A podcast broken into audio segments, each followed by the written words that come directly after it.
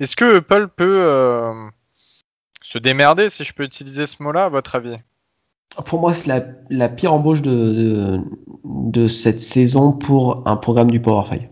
On ne me fera pas croire que Josh Apple était le premier coup de fil que le, directeur athlétique, euh, dont j'ai perdu le nom, euh, Danny White, c'est ça, a passé pour, remplacer Jeremy Pruitt. Je ne veux pourquoi pour, pourquoi pour moi c'est un mauvais recrutement?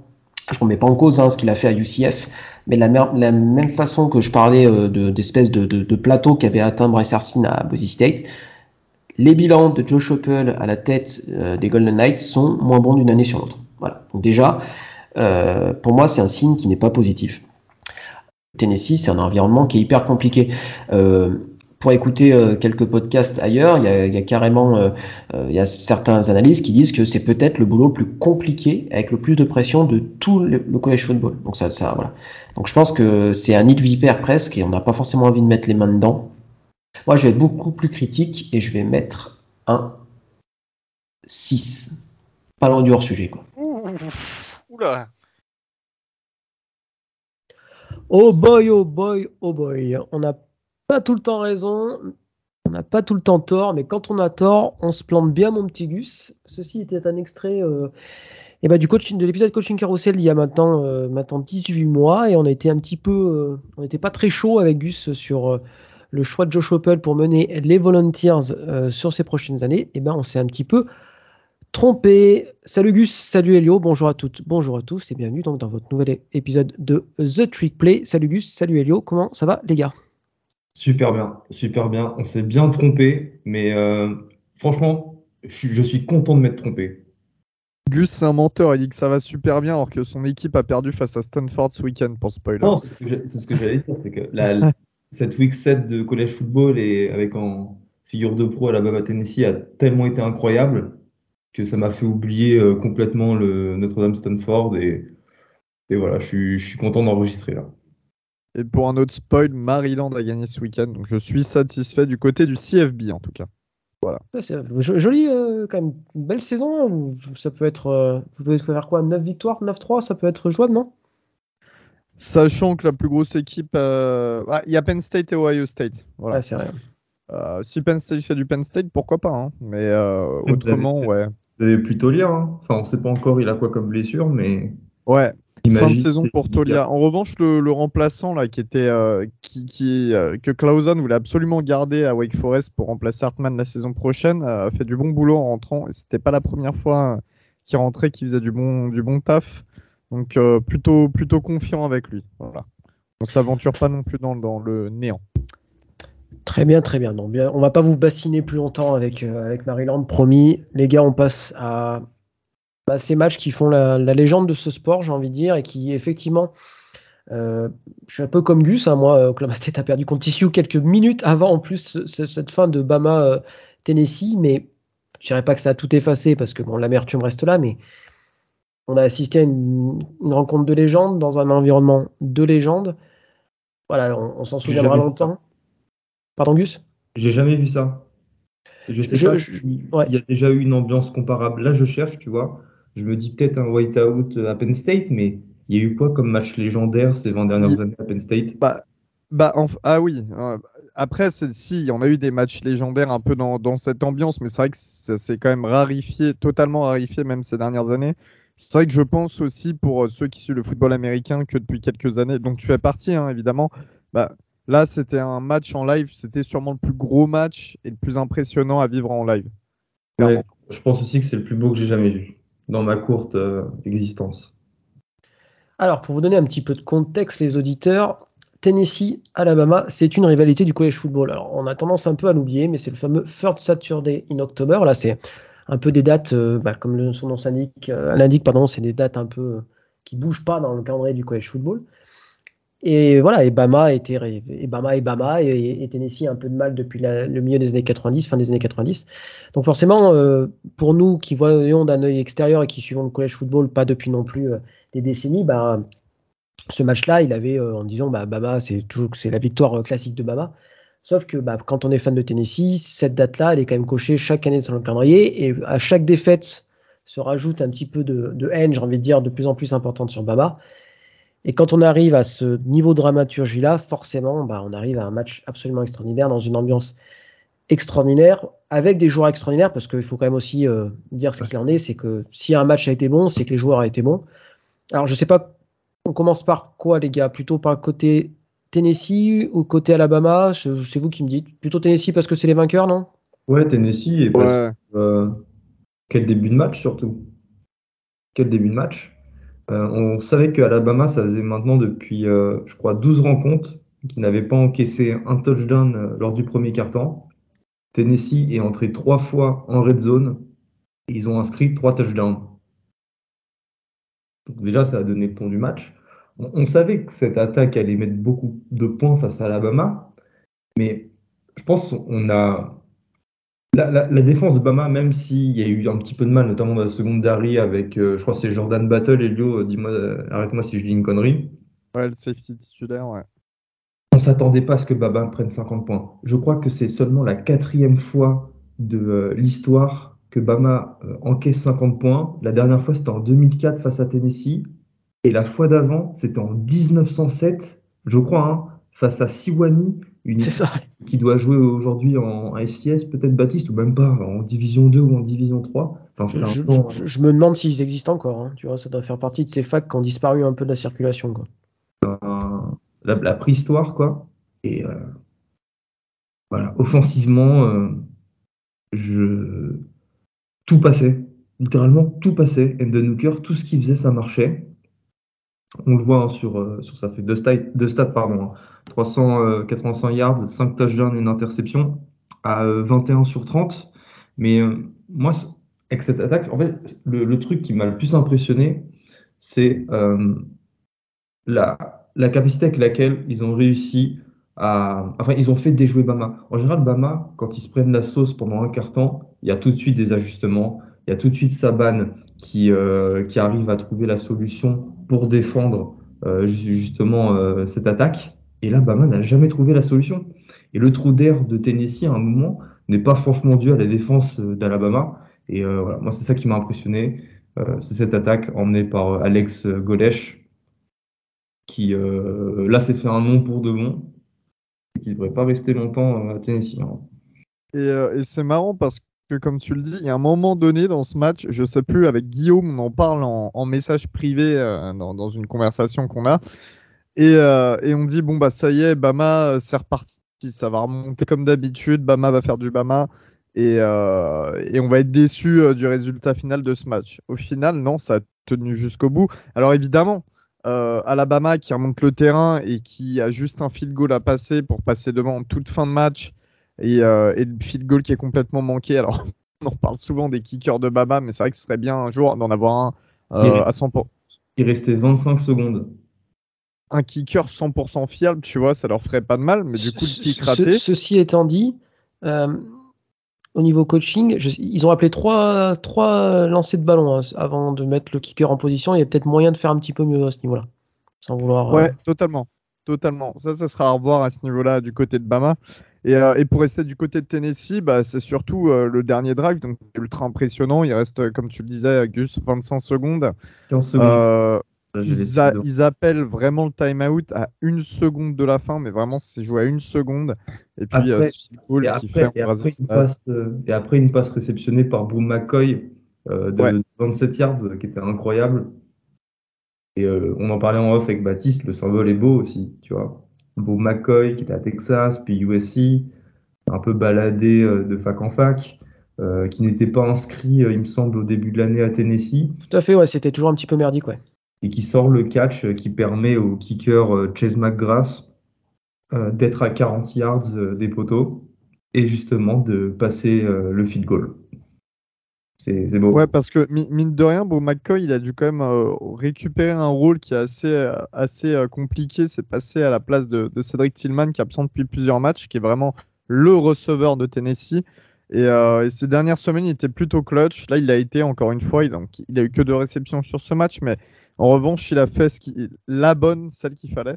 Voilà, mais c'est vrai qu'on on a senti toute une équipe de Tennessee ultra concernée et c'était ça, je pense, le plus important, c'est que vraiment il y a, il n'y a pas eu d'énormes trous d'air, il n'y a pas eu de, de gros moments d'errance on sentait que tout le monde était à bloc, tu avais le stade derrière, mais on sait que parfois ça suffit pas, notamment face à Bama. Et là, on a senti un groupe uni. Là, on a senti un coaching aussi euh, carré.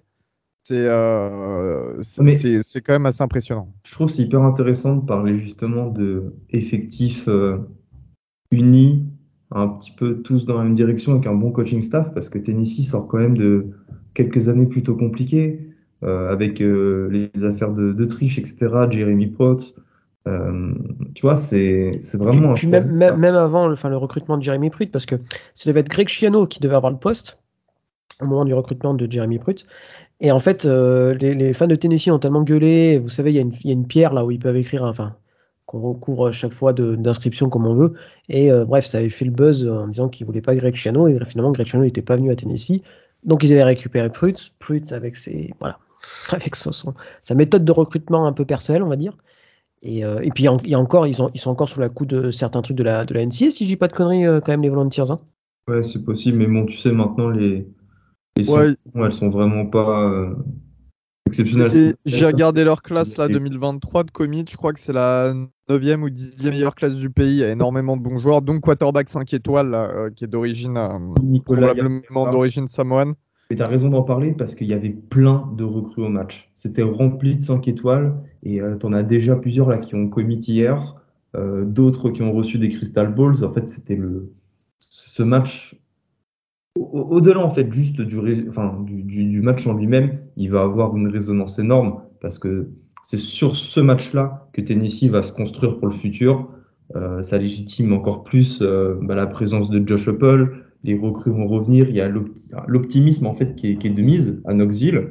Et, voilà, c'est pour ça que ce match, euh, il, est capital et que qui dépasse un petit peu, on va dire, son contenu. Quoi. C'est, c'est, des matchs qui changent des programmes, euh, à mon avis. Je suis, je suis d'accord. Et puis c'était un match hyper excitant parce que euh, on a vu un vrai duel de quarterback comme on n'en avait presque pas encore vu depuis le début de l'année.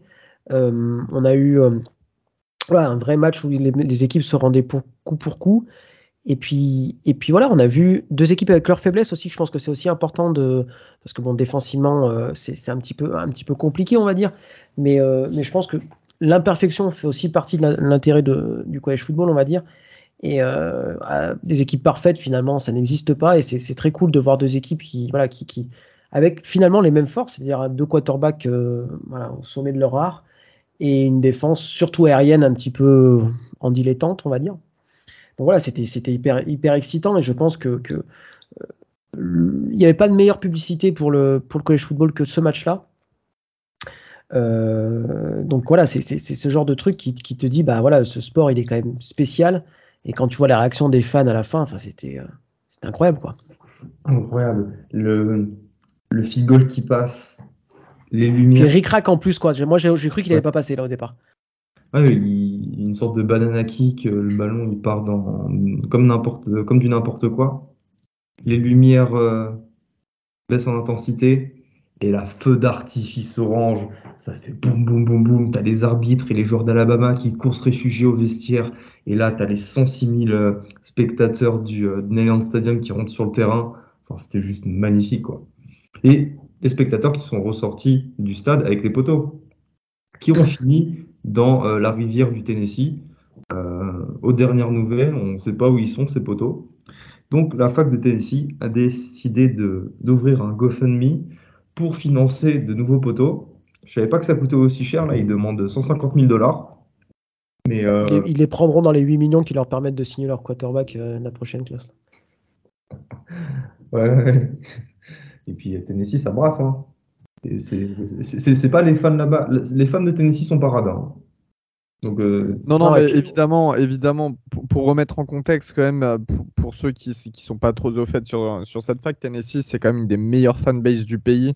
Euh, des fans qui voyagent vraiment à travers tout le pays, qui sont ultra impliqués dans la vie de l'équipe. Le stade, il est jamais vide, même quand, même pendant toute la période là où c'était la galère du côté de Tennessee, où ils ont eu toutes les sanctions, etc., et qu'ils étaient mauvais, bah, le stade était tout de même rempli c'est vraiment euh, un endroit particulier. Knoxville, ça tourne vraiment autour de la fac. Euh, c'est voilà, c'est beau à voir, ça s'est ressenti tout au long du match d'ailleurs. Et, euh, et ça, fait, euh, ça, fait, ça a aidé à faire craquer Bama. Mais c'est vrai que voilà, être fan de Tennessee, c'est quand même quelque chose qui, euh, représente en- généralement le Sud et la SEC également quand on parle de die-hard fan de, de college football. C'est totalement ça. J'ai trois questions à vous poser, les gars.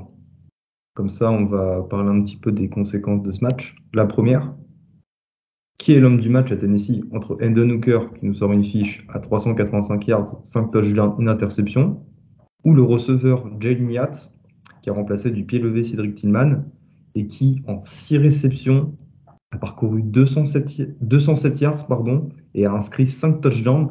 Le record de la fac avant, c'était 4 touchdowns pour un, receveur.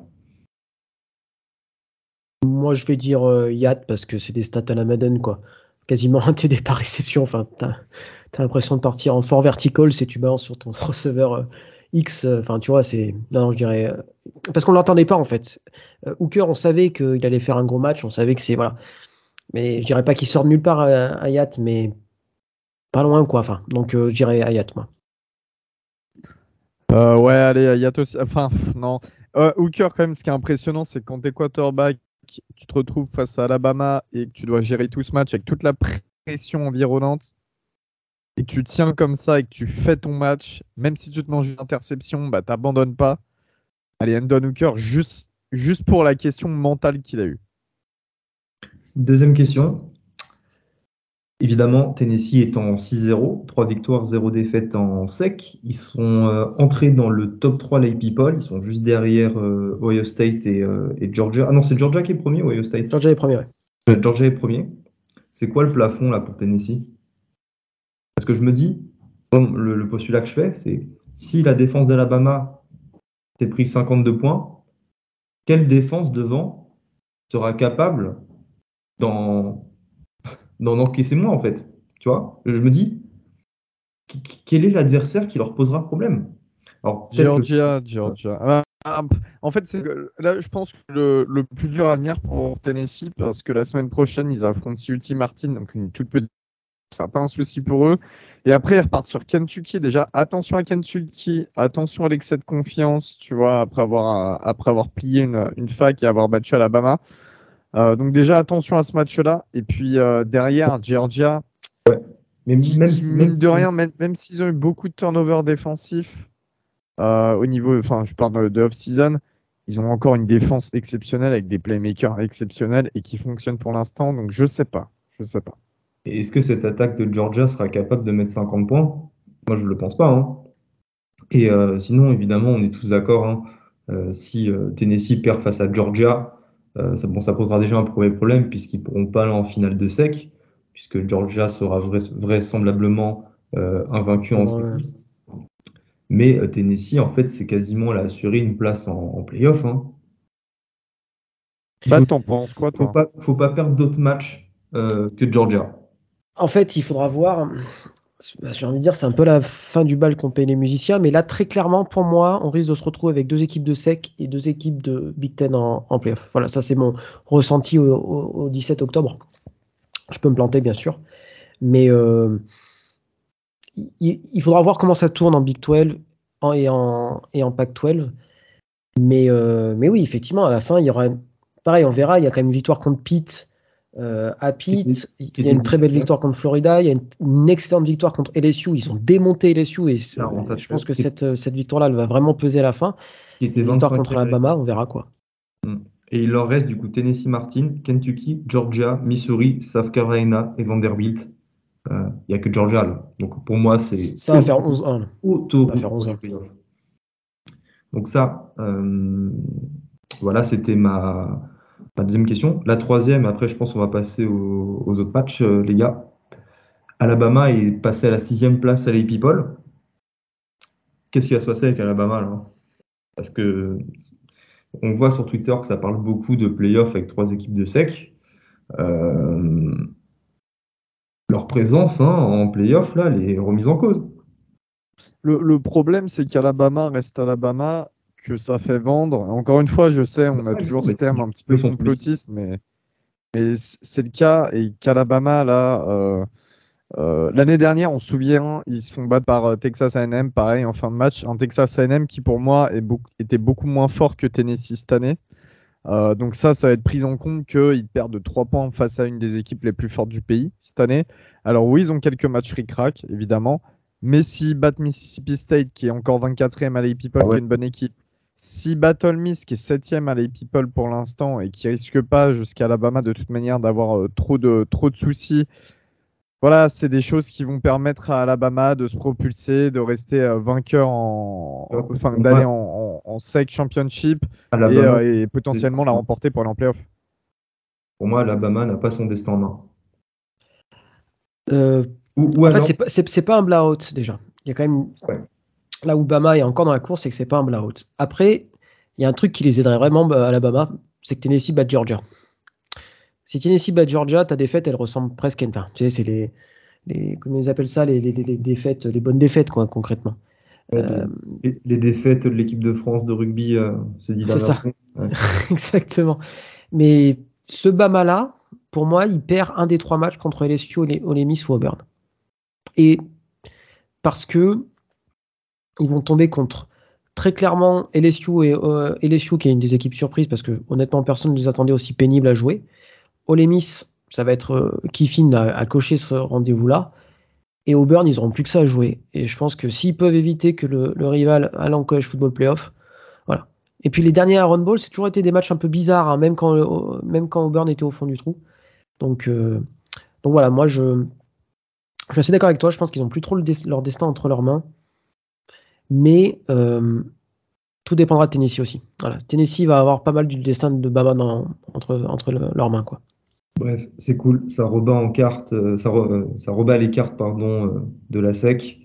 Et voilà quoi, Tennessee qui met fin à cette affreuse série de 37 défaites consécutives face à des équipes du top 10 et à 15 défaites consécutives face à Alabama. Tennessee n'avait jamais, jamais battu Nick Saban jusque-là. La- leur dernière victoire remonte à 2006. Alors, je ne sais même pas qui c'était le, le coach de Tennessee en 2006, mais ça y est, ça arrivé. et, euh, C'est aussi euh, grâce à tout ce contexte euh, que ce match euh, est pour moi sera considéré comme un game of the century. Baptiste, on passe à quel match? Euh, attends, juste, juste avant de passer à, à ce match-là, j'avais un, petit, euh, un petit rant à, faire, comme, comme, on, dit de l'autre côté de l'Atlantique. Euh, je pense que c'est ce match-là, c'est le parfait argument euh, pour montrer à quel point que, l'intérêt du sport et que sa finalité, finalement, c'est pas les championnats. C'est ce genre de match-là, en fait. C'est ça qui fait la grandeur de ce sport-là. Et c'est pas la recherche de tel ou tel championnat. Donc, je pense que c'est- vaincre le rival, vaincre le signe indien et créer quelque chose autour de ton programme, créer quelque chose autour de tes, tes- tes jeunes joueurs. Enfin, même si Tennessee, par exemple, finit la, saison en autre boudin, je pense que les fans se, rappelleront de ce match à tout jamais, tu. Et je pense que c'est ça qui fait la spécificité du college football. Et c'est pour ça que des, playoffs à 12 dans pas longtemps, où tout, va tourner autour de ça, bah, ça cassera un peu, euh, je sais pas, c'est parfois les dynamiques des, enfin des, storylines de matchs en particulier. Donc voilà, donc je, le regrette un petit peu. Et puis euh, je voulais, simplement dire, est-ce que vous vous souvenez de de- de- de- du, match Ole Miss Tennessee l'année dernière? Tout le monde se souvient. Oui, ouais, ouais. Eh ben, vous savez quoi, ce match euh, Ole Miss Tennessee, c'était un petit peu le Bama Tennessee avant l'heure, avec une ambiance complètement dingue. Alors, ça avait moins bien fini pour, euh, pour Tennessee à l'époque, mais on avait un début de, de quelque chose. Je ne sais pas si vous vous souvenez, c'était complètement fou, avec, bon, avec les, bien sûr la moutarde balancée, euh, balancée sur Lane Kiffin. Mais si on avait vraiment. Enfin, je trouve que ce match résonne encore plus maintenant avec euh, l'ambiance de malade qu'il y a eu à Tennessee euh, ce week-end. Complètement d'accord. euh, Voilà, voilou. Alors, euh, bon, ça va être dur de ma force mouiller la nuque pour euh, parler d'un autre match maintenant. Alors, qu'est-ce que, est-ce qu'on se fait pas un petit, euh, un petit Michigan Penn State? Parce que Michigan était, euh, était quand même euh, attendu et Michigan n'a pas déçu. Euh, énorme victoire contre Penn State. Alors, ils ont vraiment euh, dominé de la, de la tête et des épaules. Alors, c'était euh, 41-17, hein, c'est ça la fin du match. Euh, et surtout, un jeu à la course absolument incroyable avec euh, le duo Edwards Corum qui a Corum qui a, couru pour plus de 300 euh, plus de 300 yards. Est-ce qu'on a vu Penn State trop beau ou définitivement Michigan c'est très très costaud? Ni l'un ni l'autre. Euh, non, je rigole. En, réalité, euh, je- sais quoi, j'ai re-regardé le live, euh, le live Twitch là qu'on a fait juste avant, euh, bah, le, le 1 to 6 de samedi. Et, euh, et ce que je disais par rapport à ce match, ça m'intriguait comment je l'avais, euh, je l'avais annoncé. Et en fait, c'était ça. J'ai dit que Penn State est capable de complètement paumer ce genre de gros match, que c'est du, Franklin total. Là où finalement Michigan sont prenables parce que mine de rien, quand tu regardes le match, en début de match, Michigan galère. Il y a même un pick six que, que les Wolverines se prennent assez, assez drôle. Et, euh, et la D-line de, de Penn State est très très efficace contre la passe. D'ailleurs, ça l'a prouvé hein, parce que finalement, euh, J.J. McCarthy il a lancé que 145 yards et euh, il s'est donc pris ce pick six. C'est ça Euh, qui est J'avais dit que ce match, il jouerait vraiment à la course. Ça a été le cas parce que euh, du côté de Penn State, Sean Clifford, ça a été mauvais. Il a été remplacé par Drew Allard, le true freshman. Euh, et, euh, et on a eu, euh, voilà, du côté de Michigan, le, le duo là, de Novan Edwards et Blake Corum qui a couru pour 330 yards et 4 touchdowns, 2 touchdowns chacun. Tu veux une stat ça Vas-y, bah vas-y. Depuis le début de la saison, donc en 5 rencontres, si je dis pas de bêtises, la D-line de, de Penn State avait encaissé seulement 399 yards à la course. Donc euh, une run défense qui était plutôt réputée, qui était dans les, euh, dans les, dans les meilleurs déciles, euh, dans les, statistiques. Michigan a couru pour 418 yards. 418 yards, euh, c'est tout simplement, euh, enfin, c'est énorme, 418 yards. Mais surtout, plusieurs touchdowns de plus de 60 yards. Euh, deux Ouais, ouais, non, mais en fait, c'est ça. En fait, ils les ont complètement outplay sur euh, en fait, la force de Penn State. Et c'est pour ça qu'on en revient du coup à la question de Baptiste. Moi, j'avais des doutes sur Michigan. Euh, leur calendrier, euh, bon, c'était pas de leur faute, mais leur calendrier euh, interconférence était dégueulasse. Ils avaient eu du mal face à Iowa et Indiana. Bah, là, franchement, je suis impressionné. Mais en fait, moi, je suis pas, je, suis- je suis vraiment pas parce que Penn State de cette année, c'est un petit peu comme l'année dernière, c'est que ça gagne des matchs, mais sans vraiment euh, bien les gagner, tu vois. Euh, alors, ils sont allés faire une belle victoire à Auburn, mais Auburn, c'est nul. Euh, Purdue- ils gagnent de rien. Northwestern, ils gagnent euh, 17-7. Ouais, ça, je suis d'accord. C'est, tu vois, et, euh, et- à domicile en plus, c'est pas, c'est pas un gros Penn State, j'ai l'impression. Alors, leur force principale, évidemment, c'est la course et euh, encore une fois la D-line, qui, je le répète, hein, la D-line était très bonne contre la passe. Chaque fois que McCarthy devait passer, il avait beaucoup de pression. En revanche, pour tout ce qui était course, la O-line de Michigan a fait un super boulot. Et, euh, et ça a créé pas mal de brèches. Et d'ailleurs, il faudra revoir les linebackers à, Penn State parce que, comme tu l'as dit, il y a eu beaucoup de touchdowns qui ont été qui étaient longs à la course, j'ai envie de dire, et qui n'ont pas été stoppés. Il va, falloir, revoir les, les plaquages. Mais euh, en l'occurrence, voilà, il- pour moi, le Penn State, finalement, ça s'est montré faible. Alors, Michigan, c'est une belle victoire, hein, évidemment. C'est toujours pas. Enfin, mettre 41 points à Penn State, euh, en prendre que 17, faut, faut le savoir l'apprécier aussi. Mais tu vois, genre là, quand il va y avoir The Game, parce qu'en réalité, c'est ça, le seul gros, la seule grosse équipe que, que Michigan va devoir a- affronter cette année, c'est Ohio State. Il va y avoir The Game, je reste sur ma position comme quoi ils vont se faire outplay par, euh, par les Mm. Buckeyes. De toute façon, hein, c'est le match qui fera la décision euh, pour Michigan hein, pour savoir s'ils Oui, vont en oui, playoff. totalement. ouais. C'est peut-être un résultat qui va rappeler Ouais. le mauvais souvenir à, à Penn State, qui avait commencé la saison 2021 avec 5 victoires et 0 défaites, et qui avait enchaîné sur 6 défaites en 8 matchs. Donc euh, attention Penn State. Non, mais, non, mais c'est ça. Je pense que là, on euh, va avoir, comme l'année dernière, une sorte de Penn State à remous. Tu as totalement raison. Baptiste.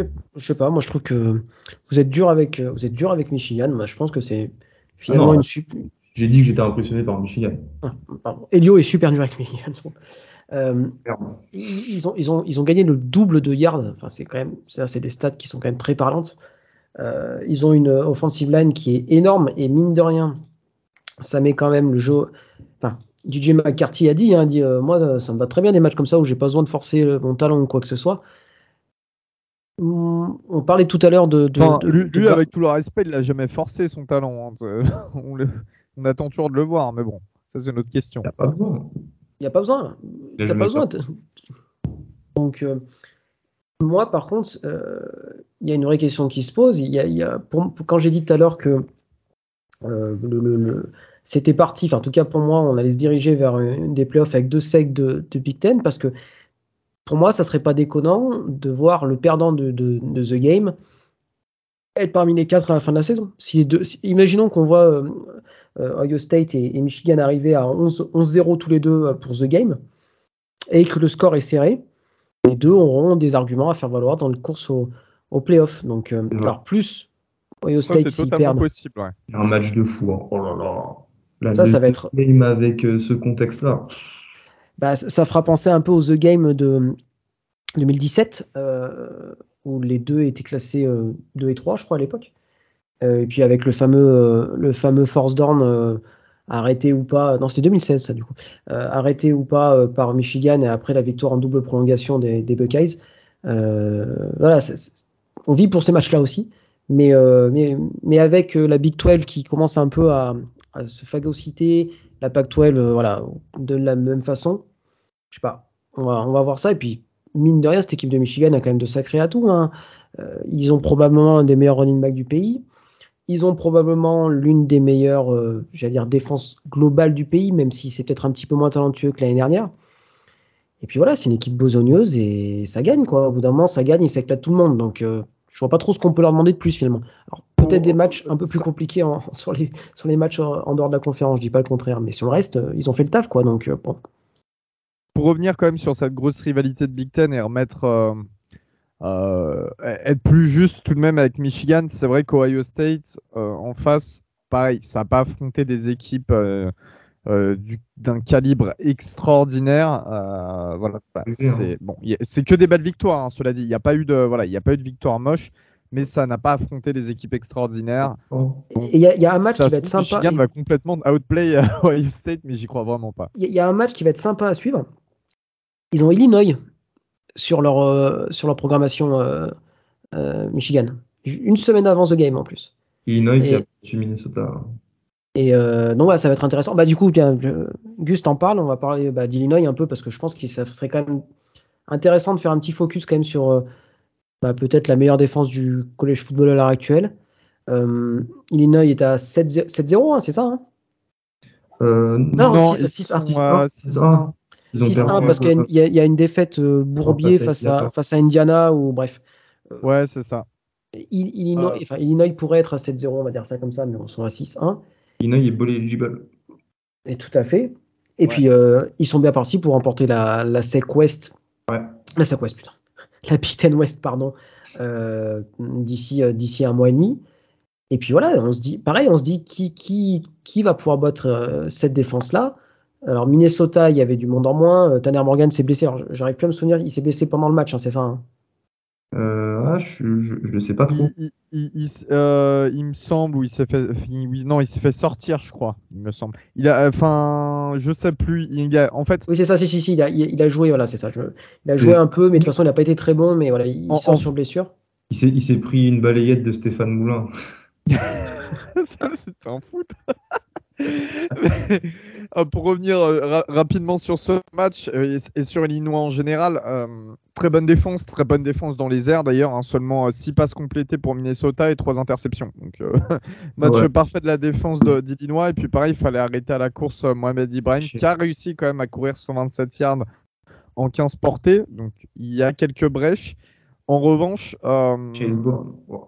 tu, sais, je pense qu'Illinois actuellement, ça repose cette question qu'on se pose souvent et qui est souvent très posée en NFL. C'est est-ce que les défenses peuvent te faire gagner? Est-ce que les défenses peuvent te faire gagner les matchs les plus importants?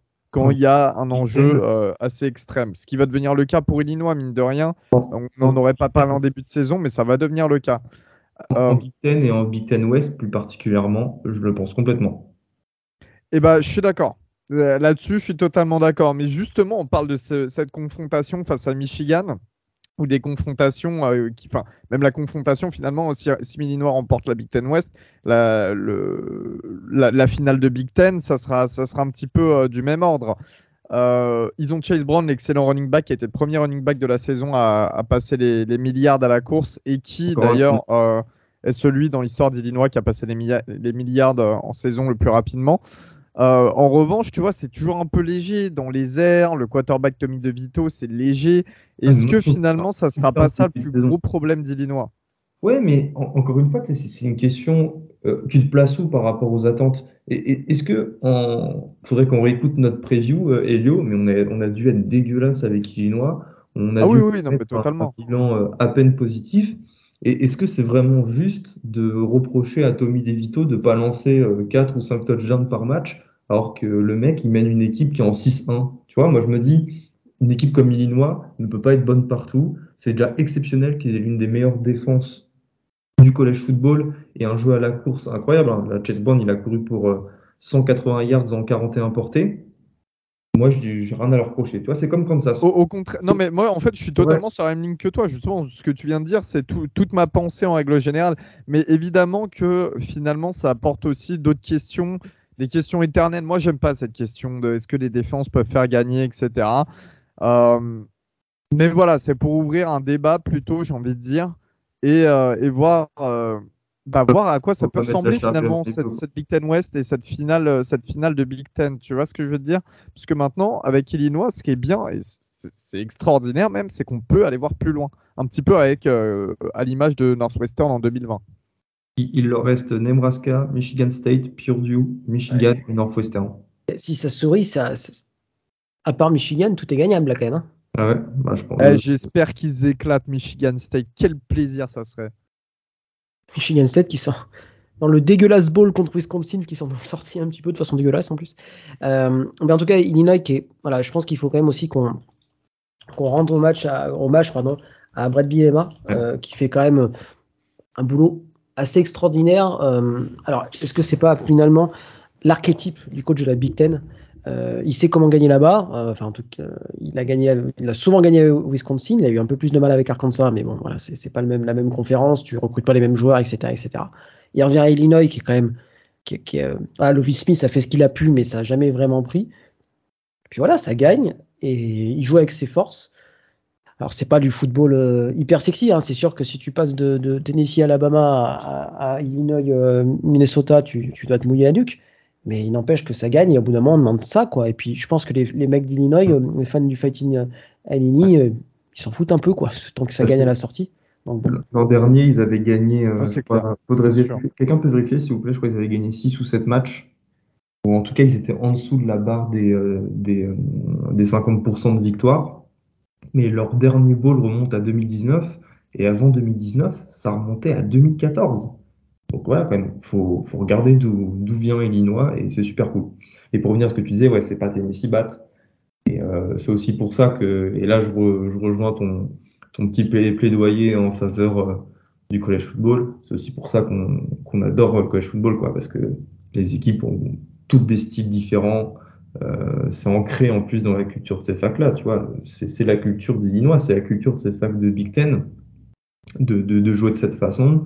Et euh, c'est bien que tous les footballs euh, gagnent. On est, euh, on est d'accord là-dessus.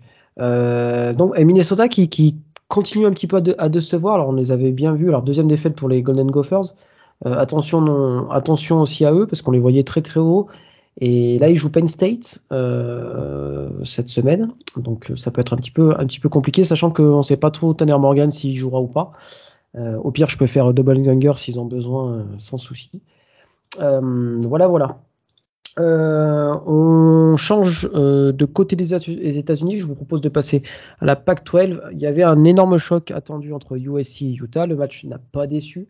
Utah s'impose euh, sur le fil 43 à 42, avec notamment une conversion à deux points. Il restait quoi 20 secondes, 25 secondes, je crois, de la part de Cameron Rising. Et, et avant ça, sur le drive, ils avaient complété plusieurs quatrièmes tentatives. hein. C'était vraiment euh, au forceps que Utah s'est imposé contre USC. Euh, alors, on savait que USC était. enfin, il fallait pas attendre de mondes et merveilles, je pense, de Lincoln Riley du côté de Los Angeles la première année. C'est-à-dire qu'il il restait, il y a quand même des. euh, On va dire que cette équipe a quand même des faiblesses encore, c'est normal.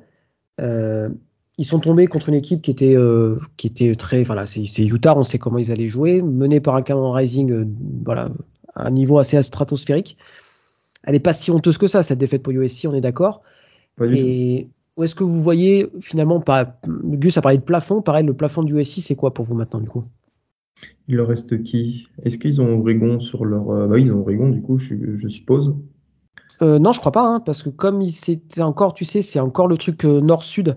Ah. Même si t'as plus de conférence, euh, ils jouent les, ils jouent les cinq côtes du sud. Il joue Arizona. Euh, ils- ils- non, ils ont pas Oregon. Ils ont un calendrier euh, plutôt simple, la grosse équipe qui leur reste en. Ah non, non, plutôt simple. j'ai- Alors j'ai rien dit. Non, ils ont quand même UCLA et euh, Notre-Dame sur les deux dernières journées. Mais Ah là, oui. devant eux, ils ont Arizona, California et Colorado qui devraient pas poser de problème. Je me dis, euh, ils- bon, ils vont nous battre Notre-Dame. euh, le match face à UCLA sera euh, très intéressant. Et puis, ça fait combien de temps qu'on aura. Ça fait combien de temps, les gars, qu'on n'a pas eu un. Vu un UCLA euh, USC intéressant, ça date. hein. Non, mais c'est vrai que C'est- c'est- en fait, c'est vrai que on, on- je pense que là, on réalise pas parce qu'on n'est pas, on on n'attaque pas le week-end où les deux équipes s'affrontent. Mais si ce week-end-là, euh, aucune des deux équipes n'a perdu d'ici là, si UCLA est toujours invaincu ou n'a perdu qu'un match peut-être, faudrait, faudrait qu'Oregon. Qu'est-ce que ça va être bien de quoi? Ça faudrait, faudrait que Oregon batte UCLA pour que toutes euh, les équipes prétendantes au titre de la Pac-12 aient une défaite. Ça, Ouais, ça- mais, mais du coup, tu vois, en conséquence, dommage parce que pas de Pac-12 en, en playoff. Ah, bah, De toute façon, c'est c'est toujours le, c'est toujours le souci, quoi. Quand t'as quand t'as Ah, des après, équipes à euh, niveau à peu près équivalent. Après, moi, tu vois, la, la course à la Pac-12 me passionne. Enfin, je me dis, euh, j'ai envie de voir euh, cette course sur les, euh, sur les six dernières weeks entre, euh, entre Utah, UCLA, USC et, et Oregon. Et putain, les gars, ça fait longtemps qu'on n'a pas eu quatre équipes de Pac-12 aussi bonnes. Mhm. Baptiste, tu l'as dit à juste titre tout à l'heure. Euh, ça sera la première fois euh, depuis euh, 2016 euh, que deux équipes de, du top 10, enfin de Pac-12, qui sont classées dans le top 10 à la People s'affrontent. La semaine prochaine, il y a Oregon UCLA. Euh, fait, Après, Gus, je- en je- toute, en je, toute juge le sincérité, match, je- je juge le contexte en fait que ça donne en Pac-12, que tout le monde Juste- battre tout le monde et que au final le, le titre il n'est pas du tout acquis. Il n'y a pas vraiment une équipe qui se démarque. Ouais, voilà, c'est plutôt, ça fait longtemps. Moi, je dirais, c'est pas question de, réelle qualité intrinsèque, c'est plutôt, ça fait quand même longtemps qu'on n'a pas vu une Pac-12 aussi ouverte avec autant de suspense. Avant, on savait que ces dernières saisons, c'était beaucoup Oregon qui dominait tout et euh, voilà, ce qui était, euh, qui était prévu pour être champion. Il y a eu Washington à un moment qui a un petit peu tutoyé le sommet également, mais on n'avait jamais eu une Pac-12 aussi ouverte depuis un long moment et c'est là, c'est peut-être pour ça d'ailleurs que dans le Power 5, c'est la conférence actuelle la plus intéressante. Je, je pense pas que ça soit la plus intéressante, mais on, on en discutera un peu, un peu plus tard. Euh, alors on va revenir, on, veut, on va revenir un petit peu sur, sur ce match USC-Utah. Euh, il y a eu une, une énorme performance, euh, j'ai parlé de Cameron Rising, mais une énorme performance aussi de, de Dalton Kincaid, le, le, le tight end, hein, c'est ça, de, de Utah.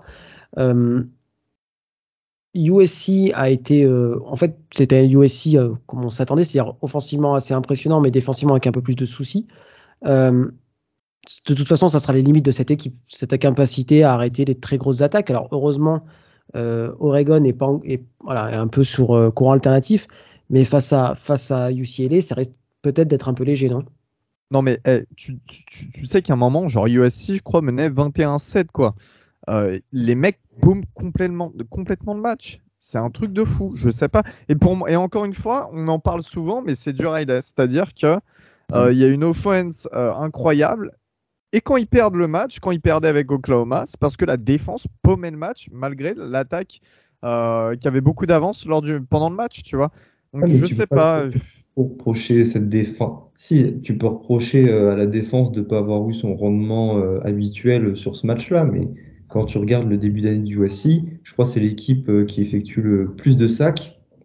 Euh, ils ont fait énormément d'interceptions, bah, notamment face à Oregon State où ils ont intercepté euh, quatre fois euh, Chance Nolan. Euh, USC, moi je trouve ça bien meilleur défensivement euh, qu'on ne l'espérait en fait. Bah, après, euh, bah, pff, ah, en- après, sur- tu sur vois, encore une fois, c'est voilà, faut mettre en comparaison avec les ah, la différence de richesse avec les équipes de avec les équipes de Pac-12. Enfin, Tupolotu, le, le défensif, euh, le D-tackle là, qui risque d'être euh, d'ailleurs le meilleur D-tackle euh, de, la, de la saison. Mais la réalité dans ce match, c'est que le premier gros adversaire, vraiment gros adversaire qui se rapproche le plus du standing de USC, c'était Utah et Utah a remporté ce match. Et ça, ouais, c'est mais, ouais, mais t'es pas si loin que ça. Tu perds sur une conversion à deux points. Enfin, je veux dire, c'est. Ah non, non, Je- mais je- évidemment, c'est pas, c'est pas un blowout. Mais ce que je veux dire, c'est que voilà, euh, le match est paumé alors que USC avait largement de l'avance. Et que c'était, Ah oui, c'était, le premier gros gros match, enfin gros gros match. Après- il y a après- Washington State avant, il y a Oregon State. C'était le premier match avec une équipe quasi à la hauteur euh, de, de USC.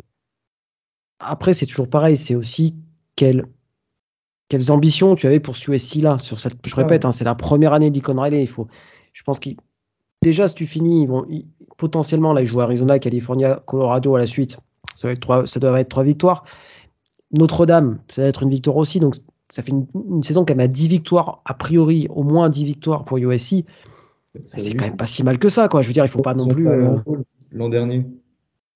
Ah, Ouais, par voilà, contre, quoi. euh, eh, les gars, à ce niveau-là, j'ai jamais dit l'inverse. hein. Ce que je dis, c'est juste dommage. Enfin, le, le- le- c'est dommage de perdre ce match dans ces conditions-là. C'est ce que je dis. Je dis pas que c'est une mauvaise saison. Je dis pas que c'est Ah euh, que, que USC est en train de déchanter pour le reste de la saison, etc. Loin de là. Mais c- c'est vrai que d'ailleurs, j'aurais préféré un USC invaincu pour éventuellement parler de playoff aussi. Mais voilà, pour euh, c'est dommage. C'est juste que sur ce match, c'est dommage. En l'occurrence, faut quand même euh, saluer Utah qui a eu un petit peu plus de difficultés cette saison et qui finalement a réussi à renverser les vapeur, qui n'a jamais abandonné.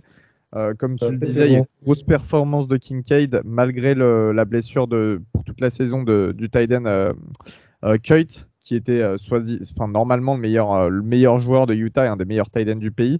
Voilà, ils ont réussi à aller chercher ce match et ça, c'est super important. Ça va, ça va relancer leur saison, euh, Utah.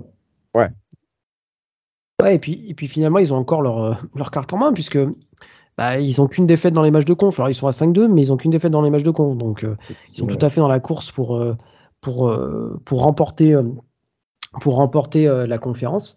Euh, effectivement, je pense que la, la, Ouais. la, la Pac-12 est quand même hyper excitante sur parce que bon, tu as quatre équipes, on va dire, on est, je pense qu'on est assez d'accord là-dessus, qui ont à peu près le même niveau entre USC, Utah, UCLA et Oregon, et que voilà, c'est ça va pas, enfin, ça va jouer sur des dé- détails ce genre de, de confrontation, quoi. Quelques stats du match, Baptiste? Vas-y, Williams, vas-y. 381 yards et 5 touchdowns. Euh, c'est Mario Williams, hein, son receveur, qui s'est distingué avec 4 réceptions et 145 yards. Je crois que Jordan Addison s'est blessé. Je ne sais pas si c'est grave. Du J'ai côté, demandé, j'ai demandé à Charles, il savait pas, il m'a pas donné plus d'infos que ça, donc je sais pas. et, euh, En tout cas, il, a- il était avec- en béquille, ce qui est quand même jamais très bon signe quand même. hein. et du côté d'Utah, bah, Cameron Rising, 415 yards, 2 touchdowns lancés et 3 touchdowns dans la course. Enfin, du Cameron Rising, quoi. Comme on est, euh, on est habitué. Euh, on parlait de conférences où, euh, hyper intéressantes à suivre. Je, je vous propose de passer dans la meilleure conférence du pays, aka la Big 12. Euh, la Big 12, la Big 12 qui a eu. Alors c'est dommage parce que ce match finalement personne l'a regardé. Parce que tout le monde était devant Alabama, Tennessee, et pourtant au même horaire, TCU a battu Oklahoma State au forceps de 3 points. Tac, tac, tac, j'arrive même plus à me souvenir le score du match, c'est bien, Bat, euh, 40-43. 40-43, merci. Oklahoma State qui menait de 14 points avant le dernier quart-temps. Euh, TCU au forceps revient et euh, dépose, euh, dépose Oklahoma State. Un grand max de gain, euh, 286 yards de touchdown. Et puis voilà, ce, profil de Thread qui est quand même assez chiant à défendre. On pourra regarder tout le match avec intention. Euh, voilà, quelques pistes quand même du côté d'Oklahoma State. Voilà, euh, Spencer Sanders serait blessé. Euh, ce, et ce serait blessé euh, en, pendant le match, euh, ce qui explique une deuxième période euh, offensive assez dégueulasse, avec, énormément de courses. Et ben il y a Gunnar Gundy, le fils de Mike Gundy. Parce que vous avez donc, vu du coup Shane Illigworth euh, qui est parti à Nevada. tout à fait, ouais. Donc, pas de marge de manœuvre au niveau du poste de quarterback. Et je pense que si, si on avait eu un vrai numéro 2, je pense qu'il aurait joué sur cette fin de match, par exemple, contre TCU, tu vois. Parce que, parce que voilà, on a fait que de la course et que on a, on n'a pas cette année un running back euh, euh, du, voilà, du, même tonneau que Jalen Warren, je l'avais déjà dit. Euh, et donc voilà, tu, tu vas pas chercher les forces dans la course et donc tu te fais rattraper quoi. Donc TCU a été meilleur, hein, de toute façon je vais pas dire le contraire. Quentin Johnson c'est un super joueur de, un super receveur. La défense a fait ce qu'il fallait. Enfin c'était un, c'était un super match. C'était un super match. Voilà, malheureusement pas, quand je dis pas grand monde l'a regardé. Et puis ça relance euh, la course à la, à la Big 12 parce que mine de rien il y a TCU, il y a Oklahoma State, il y a Kansas State, il y a Texas. Euh, euh, voilà, il y a, y a, quand même énormément d'équipes qui, qui, peuvent jouer ce titre-là. Et pareil, ça va jouer, euh, ça va jouer au forceps, parce que en plus, bah, pour le coup, la conférence, bah, c'est du, c'est du round robin, donc euh, tout le monde va se rencontrer. Mm. Et c'est quand même ça, c'est quand même plutôt cool. Par contre, ça, c'est vraiment des trucs que j'aime bien. Et puis Oklahoma State rencontre Texas ce week-end, donc ça va être, ça va être très très chaud. Euh, TCU affronte Kansas State, ça c'est un beau match aussi. à Kansas State, voilà, donc ça va être déjà deux, énormes matchs en Big 12 ce, ce week-end. Et attends, et attends, on, on va, on va pas parler de Kansas State, mais euh, j'ai vu une stat euh, de ouf. Kansas State est la seule équipe du pays qui a pas lancé d'interception. Et qui est le quarterback? GOAT. Martinez. Non, Un peu de respect pour Adrien Martinez, s'il vous plaît, messieurs, dames. Ah non, mais c'est trop cool. C'est là, fa- que tu- c'est là que tu vois que le coaching, ça change tout. Et là, ça, pour le coup, ça fait vraiment du mal à, Sco- à Scott Frost. Il aurait fallu que Adrien Martinez soit entraîné par euh, Chris Kliman pour euh, mettre de côté toutes les scories qui ont coûté euh, si cher à Nebraska par le passé. Et sinon, je vais vous dire, vous en pensez quoi de la, place de TCU?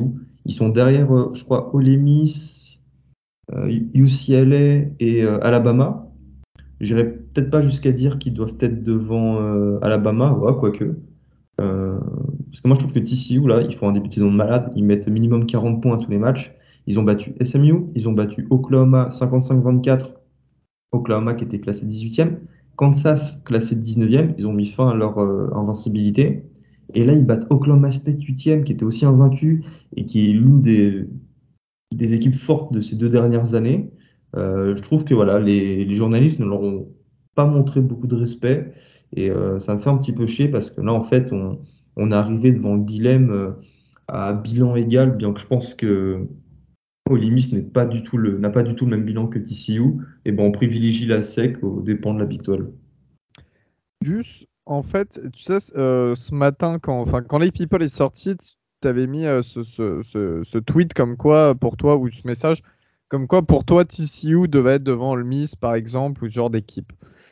Et euh, au début, je me suis dit, c'est peut-être un petit peu ex- exagéré. Je suis allé voir le, le calendrier de TCU, parce que bien sûr, j'avais plus tous les matchs en tête, sauf Oklahoma. Et en fait, tu as raison. Tu as raison, ils méritent largement leur place devant, euh, devant certaines équipes qui sont, euh, bah, qui sont plus haut sur le classement. C'est un peu de l'irrespect. Alors, je pense qu'ils auraient peut-être eu une chance d'être un petit peu plus haut si Oklahoma avait été, avait été meilleur sur le reste de sa saison, ce qui n'est pas forcément le cas. Je sais pas, je sais pas. Je trouve que c'est quand même un, un petit peu exagéré. C'est pas, enfin, c'est exagéré qu'il soit aussi bas. Je trouve ça pas cool. On sait que c'est une équipe qui, voilà, qui probablement ne perdurera pas euh, il va sûrement paumer un ou deux matchs, mais en revanche, tu vois, là, à ce moment-là de la saison, ça coûte quoi de, de les mettre au niveau où ils sont actuellement? En fait, C'est dommage. posez, posez-vous la question s'il n'y avait pas le CU euh, derrière le T de Texas, est-ce que à quel niveau serait le serait TCU euh, dans la people Je pense que on, on- on sait tous que ça serait plus haut, donc, euh, donc voilà, ça répond à la question. Après, je pars aussi du principe que au bout d'un moment, euh, tu joues assez de matchs et à la fin de la saison, si tu es, si t'es si t'es classé sixième, c'est que tu l'as mérité. Si tu es classé premier, c'est que tu l'as mérité aussi. Quoi. Vous voyez ce que je veux dire? Donc, sur le moment, ça fait chier, mais c'est eux aussi de prouver qu'ils peuvent monter encore plus haut. Et, et voilà, ils ont un très gros match contre Kansas State. S'ils battent Kansas State, ah, ils auront encore des arguments plus importants pour, pour monter plus haut. Après, voilà, vous savez. Et la finale de conf. Et la finale de conf, qui sera forcément, à mon avis, contre une grosse équipe. Ouais. Euh, ce qui sera pas forcément le cas, par exemple, je sais pas moi, de, on va dire de, de, de Clemson, par, parce que euh, semaine après semaine, on, on voit que le- malheureusement la SEC euh, perd un peu de sa, de sa splendeur. Donc, euh, donc voilà, à voir. Mais, mais voilà, Sonny Dykes fait, voilà, il faut, il faut dire les choses. Dykes fait un boulot énorme en première, euh, pour sa première année Toujours invaincu. toujours invaincu. euh, voilà, il, il sait, il sait très bien coacher. euh, comme je vous dis, Quentin Johnson, Ken, Kendra Miller au sol, enfin Max Degan. Enfin, c'est voilà, Max Degan, il était, il est, il est titulaire, titulaire l'année dernière. Il se fait bench euh, pour Maurice cette année. Maurice se, se blesse, Chandler Maurice. Il revient sur le terrain et voilà quoi, il donne tout et c'est très impressionnant. Et voilà, et TCU a eu le luxe de compter sur deux quarterbacks de très haut niveau. Tant mieux pour eux. Euh, c'est aussi ça la construction d'un effectif. C'est c'est pas simplement euh, euh, un quarterback et enfin 11 titulaires de chaque côté. Voilà, c'est- aussi avoir de, la profondeur parce que le jour où tu as un mec qui se pète, ben, tu es un peu dans le caca.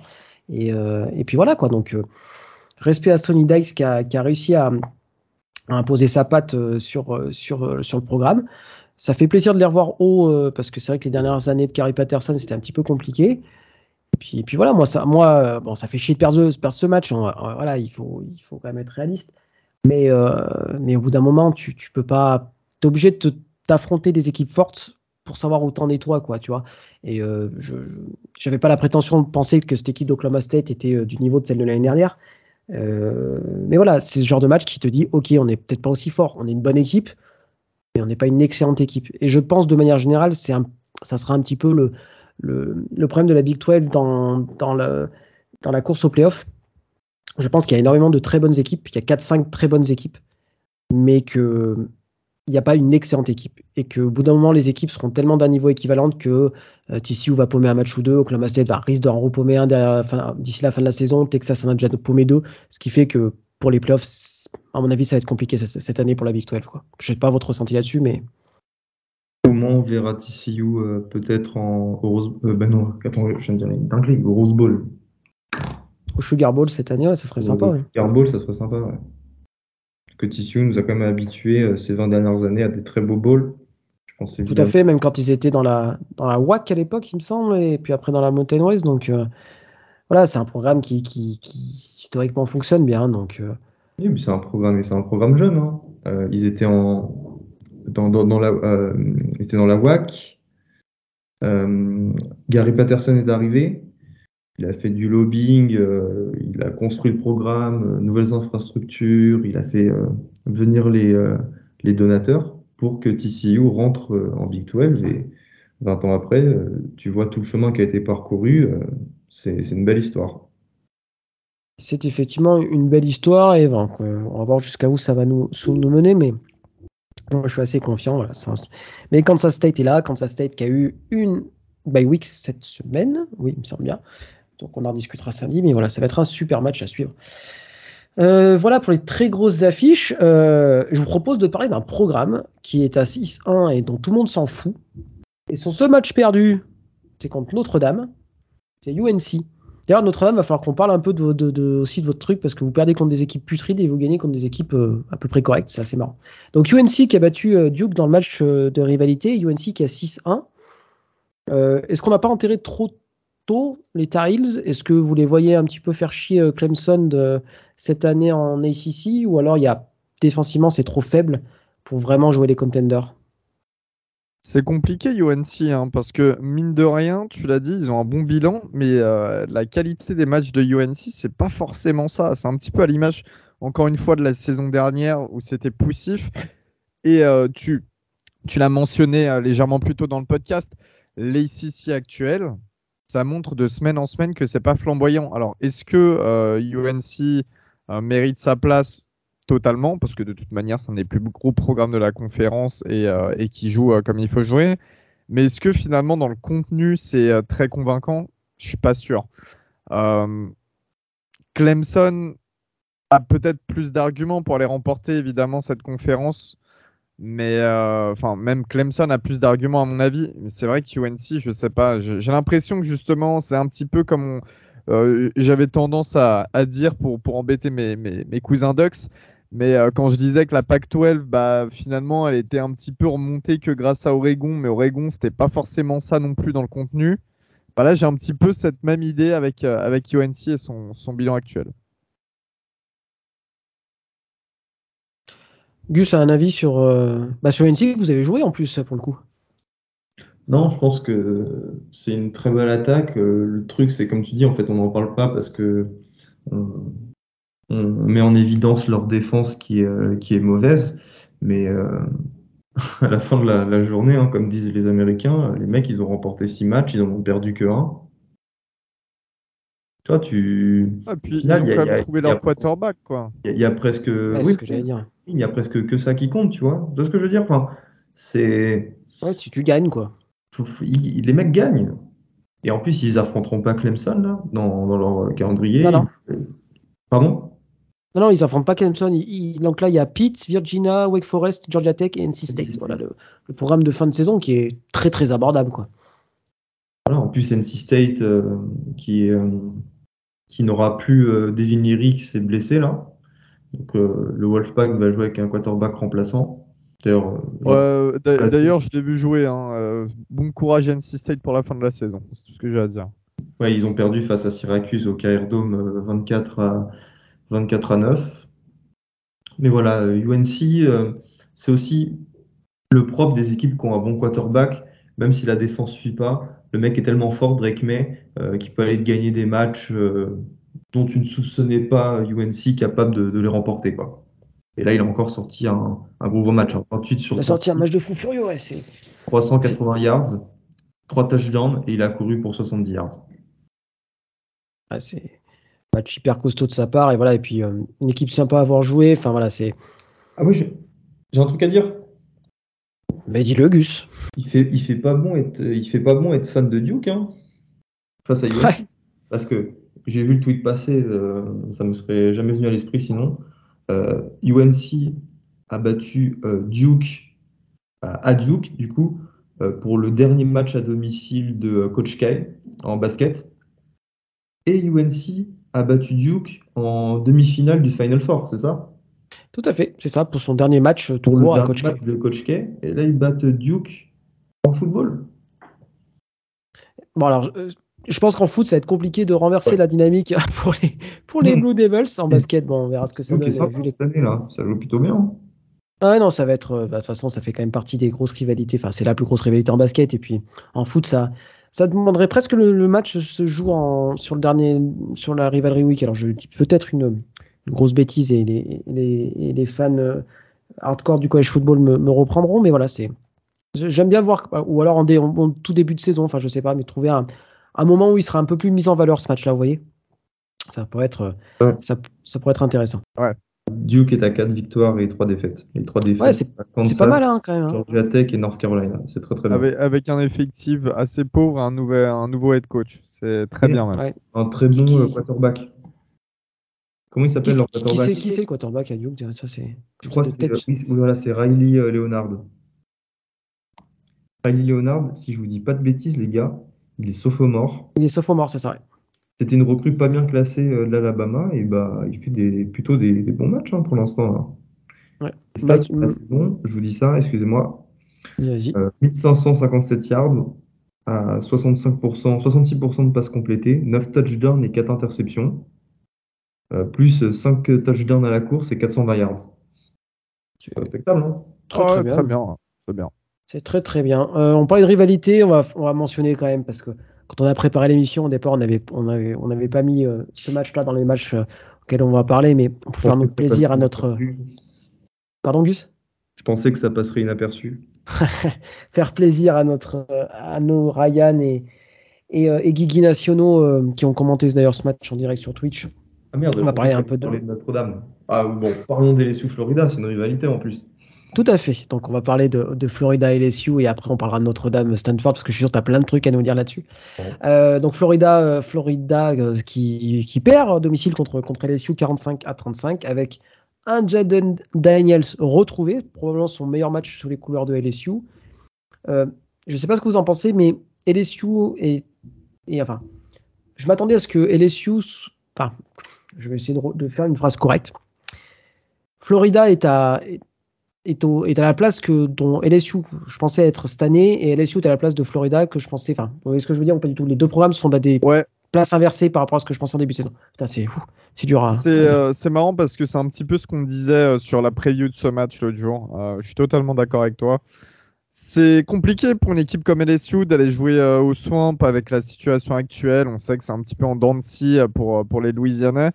Euh, Florida qui doit, qui doit prouver, qui doit continuer de prouver, notamment en attaque, hein, mine de rien. euh, euh, comment il s'appelle là AR15, euh, c'est ça son surnom. hein. Anthony. Richardson, ouais, c'est compliqué quand même. Richardson, c'est compliqué alors qu'on l'attendait pour devenir un des top quarterbacks du college football de la, de la nouvelle génération. Euh, je trouve ça bien. Moi, en tout cas, je trouve que c'est une belle victoire parce qu'à LSU, euh, sur ce que j'ai vu de ce match, il y avait beaucoup, beaucoup d'abnégation. Ça n'a jamais flanché et ça, c'est ultra important. C'est un truc qu'on n'avait pas vu quand même depuis un long moment à LSU. Genre euh, des, matchs compliqués comme ça où ils, se permettent de pas flancher. Euh, Jadon Daniels, c'est quand même monstrueux ce qu'il a réussi à faire. Trois touchdowns pass euh, et trois à la course. Il a été, euh, il a été net. franchement, il a été net et clean sur tout son match. Tu vois, là, vraiment, on voit le mec Euh, c'est vraiment mis dans le schéma offensif de sa nouvelle équipe. Il a vraiment montré le potentiel de Jadon Daniels qu'on attend depuis 10 ans maintenant. Et, euh, et c'était euh, ça Au me fait plaisir quoi. à voir.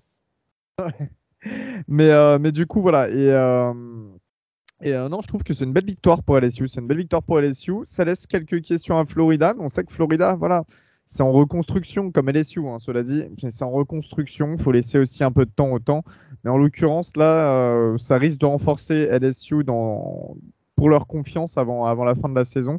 Euh, je regarde vite fait leur euh, calendrier. Voilà, derrière, ils, démarrent sur euh, quand même trois matchs très compliqués. Il y a Ole Miss qui suit, il y a Alabama, il y a Arkansas.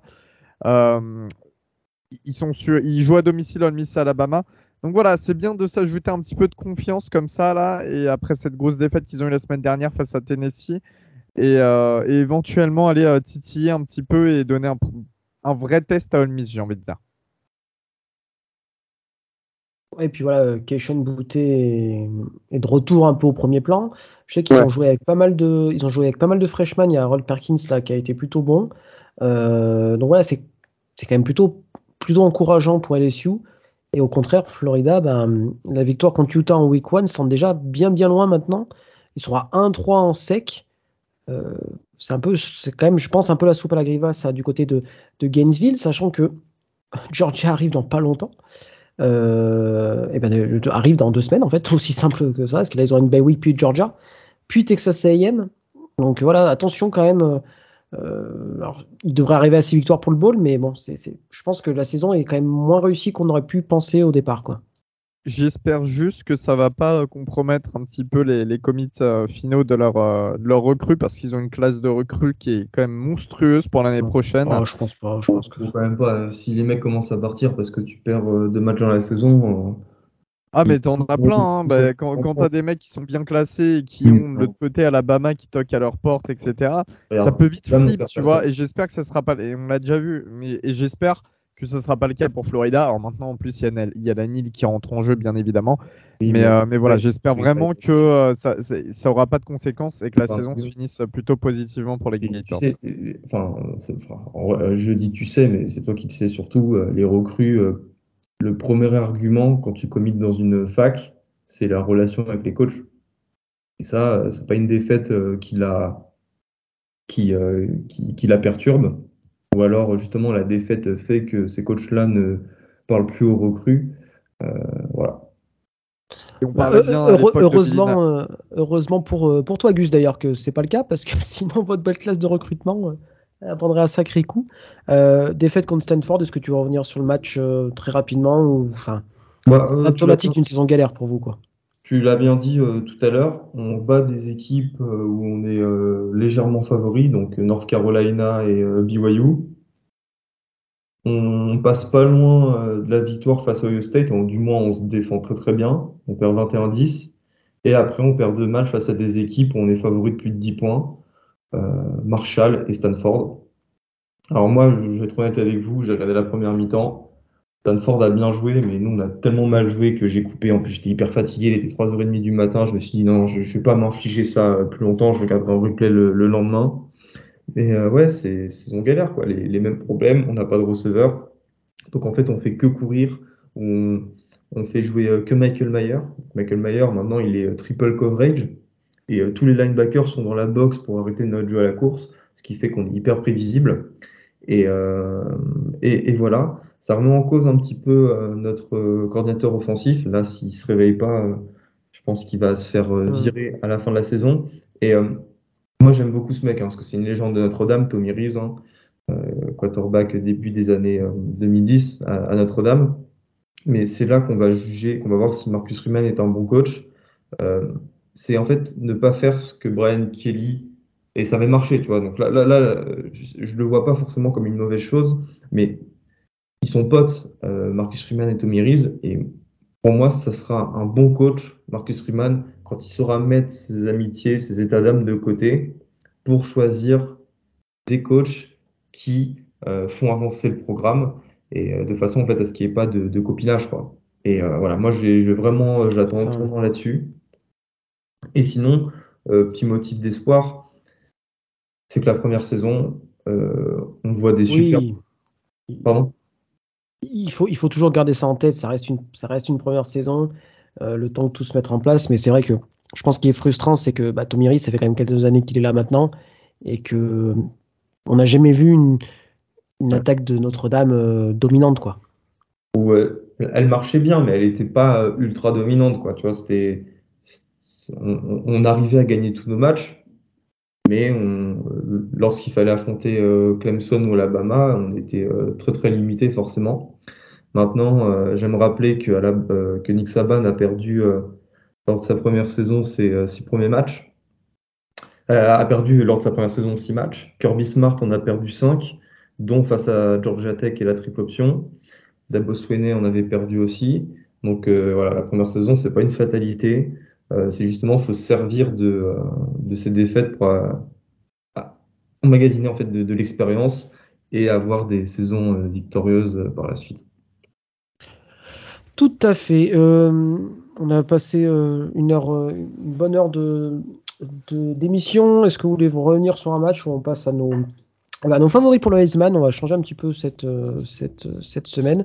D'autres matchs sur lesquels vous voulez revenir euh, Arkansas, BYU Non, juste mentionner euh, deux trois scores. Il y a Clemson qui euh, s'est imposé un petit peu de justesse face à Florida State 34-28. Euh, Wazoo qui euh, se déplaçait à Oregon State 24-10 pour Ore- Oregon State. Arkansas, ouais, comme tu le disais, qui a gagné euh, 52-35 à BYU, donc à, à BYU qui s'enfonce hein, dans, dans, dans, dans, dans un calendrier un petit peu compliqué. Ouais, et, euh, et voilà, c'est tout. t'as- t'as raison de parler de ça. Euh, BYU avait un calendrier très très compliqué. Ils ont perdu face à Oregon, Notre-Dame et Arkansas. Et, euh, et excusez-moi, et Kansas qui s'est incliné euh, du côté d'Oklahoma 52 à 42. Ah, c'est bon, on Dans a- un bon gros match de Big 12 à l'ancienne. hein. Au début, c'était un drive, un TD. Ouais. quoi. Ah, ça- alors toi, ça me fait chier parce que je me dis, euh, si Kansas ne bat pas Oklahoma cette année, euh, quand est-ce que les Jayhawks battront les Sooners, quoi? Et ben en finale nationale dans, dans trois ans. Ah bah alors là, Soon. les dieux du collège football t'entendent.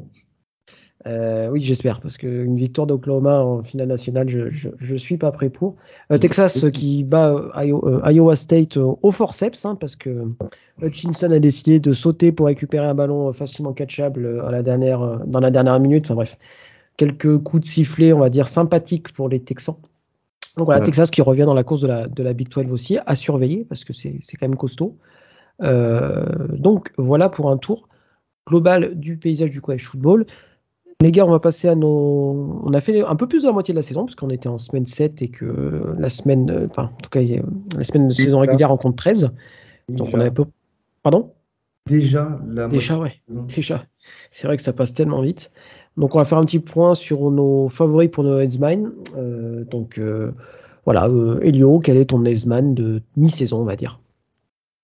Alors, évi- évidemment, j'aurais pu m'orienter vers euh, un petit peu du CJ Stroud, euh, Andon Hawker, mais j'ai envie de, de voir un autre poste. Et euh, il y a quelqu'un, en fait, déjà, je réfléchissais à la défense. Défensivement, je trouve personne de dominant actuellement dans le college football. Il n'y a pas un mec qui est vraiment au-dessus de tout le monde. En s'orientant vers l'attaque et en changeant un petit peu du poste QB, pareil, parce que le poste de quarterback, à part Stroud, je trouve pas, et Hooker qui est assez impressionnant, mais voilà, je trouve pas qu'il y a non plus le quarterback dominant. Eh bien, j'ai un running back et c'est Blake Corum, le running back de Michigan. Donc, vous voyez, hein, je suis pas que hater de Michigan. Euh, Blake Corum, qui est le deuxième euh, meilleur coureur en termes de yards cette saison pour l'instant, avec 901 yards, euh, qui a euh, une moyenne de 6,2 yards par portée, donc qui est la meilleure, je crois, il me semble, ou une des meilleures, et qui est le numéro 1 en termes de touchdown à la course, avec 13 touchdowns. Alors oui, ils n'ont pas affronté que des bonnes équipes, Mich- Michigan. En revanche, c'est vrai qu'aller faire ça, ce qui- la manière dont il a martyrisé la défense de Penn State, qui est quand même une défense lourde, on le disait sur la ligne, la manière dont il a martyrisé notre défense, celle euh, de- d'Indiana également, euh, voilà, je pense que c'est quand même un joueur, ça fait deux ans qu'il est là, deux ans qu'il montre qu'il est très très fort, et là je pense qu'en termes de statistiques, à la moitié de la saison, il roule un petit peu sur tout le monde, et, euh, et pour moi, il pourrait mériter éventuellement d'être Iceman cette année. Ça s'entend. Très bien, Gus, à toi. Moi, je pars sur euh, DTR, Dorian Thompson Robinson de UCLA. Tout d'abord pour le bilan, UCLA est toujours invaincu. Niveau contexte, après, bah, le mec, il est quand même titulaire depuis 2018, donc 2018, 2019, 2020, 2021. Il a fallu attendre euh, sa dernière saison euh, pour qu'il atteigne euh, enfin le, niveau qu'on lui imaginait, parce que évidemment, il a toujours montré des flashs, hein, Dorian Thompson-Robinson, mais il n'avait jamais été dans une équipe du UCLA dominante, euh, ce qui n'est pas le cas cette année. USC, euh, UCLA pardon, est une équipe dominante. Niveau stats, en 6 matchs, donc déjà, il a lancé 1510 yards avec 75%, 75 de passes complétées, c'est énorme. Pour 15 touchdowns et seulement 2 interceptions, et il a couru pour 231 yards et 4 touchdowns, dont des, très beaux touchdowns. Si il remporte euh, le match face à UCLA, euh, je crois qu'il joue contre, attends, je vous dis, ils vont jouer UCLA. Euh, S'il remporte euh, le match face à Oregon et USC en faisant à chaque fois des bonnes performances, il deviendra un, mieux qu'un contender, un, un front-runner. Très sérieux et, et je pense qu'il pourrait faire euh, réfléchir ceux qui votent pour le Iceman. Pour ma part, ça serait Endon Hooker, le quarterback des Volunteers. Euh, 1817 yards à la passe, 15 TD, une seule interception. Euh, voilà, il est, dans, il est dans la lignée de ce qu'il a fait en 2021, parce que finalement, je rappelle la saison de 2021 de Endon Hooker, c'était presque 3 milliards à la passe, 31 TD pour 3 interceptions. Donc voilà, donc c'est, euh, il sort pas de nulle part non plus, on le savait, hein, il avait une grosse hype sur lui. Il a, il a bien digéré cette hype, et puis il est décisif dans les moments chauds. Alors il n'est pas tout seul, bien évidemment, chez les Volunteers, mais voilà, je pense qu'il a le, il a un peu le, comment dire, le, on sent une dynamique chez, chez lui qui, qui, sent bon le Heisman, sachant que euh, du côté des, autres très gros quarterbacks, bah, CJ Stroud, même s'il fait une excellente saison, il n'a pas encore eu de performance absolument extraordinaire contre une grosse équipe comme Endon Hooker. Pardon Endon Hooker a eu un Iceman moment. euh, C'est ça. e- Exactement.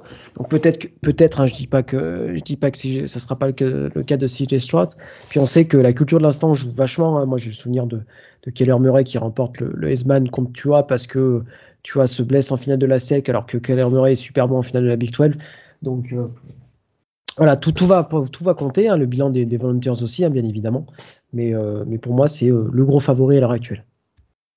Et puis pour aller dans ton sens, ça fait deux ans quand même que, désolé, il y a les chiens derrière.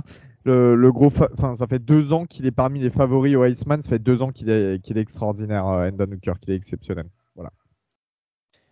Très bien. plus, il Très a de Virginia Tech, tu vois, donc il a quand même un parcours euh, un Tout peu. à fait atypique, ouais. Atypique, ouais. Et puis voilà, il, a- il a, tran- il- alors je dis peut-être des bêtises, mais il a transféré pour euh, Jeremy Pruitt qui se fait virer entre temps. Mm. il est resté quand même, il est resté quand même euh, là-bas. Enfin bref, ça a l'air d'être quand même quelqu'un euh, plutôt, euh, plutôt équilibré et réfléchi et c'est, cool. Donc euh, un bon gars, comme on dit dans le jargon. Euh, donc voilà, ça serait plutôt, euh, plutôt bien de voir un, un nouveau euh, Heisman du côté des Volunteers. Les gars, c'est tout bon pour vous? On a fait le tour de, de, Yes. de la semaine. Une semaine qui a été quand même assez extraordinaire. Euh, une semaine qui nous fait aimer encore plus le college football, même si euh, quand nos équipes de cœur perdent, je pense que voilà, on est, euh, on est assez, on a assez de recul maintenant pour se dire que voilà, le, le- le sport, des fois c'est des victoires, des fois c'est des défaites, et que voilà, le- dans la globalité, on, on suit quand même un sport assez extraordinaire, et que cette semaine-là, ça a été, ça a été la preuve. Milius. C'est un, un bon baromètre de dire que Tennessee, Alabama nous a presque fait oublier les défaites de nos deux équipes, Baptiste. Alors, faut pas qu'ils s'ils peuvent Non. éviter de perdre contre Texas ce week-end, ça m'arrangerait quand même un petit peu, mais oui, on est d'a- on est d'accord là-dessus. Euh, merci Elio, merci Gus. Euh, Elio, bon match de hockey. Gus, bon match de rugby. Non, ça sera un peu plus tard dans la, dans la, dans la, dans la semaine pour toi.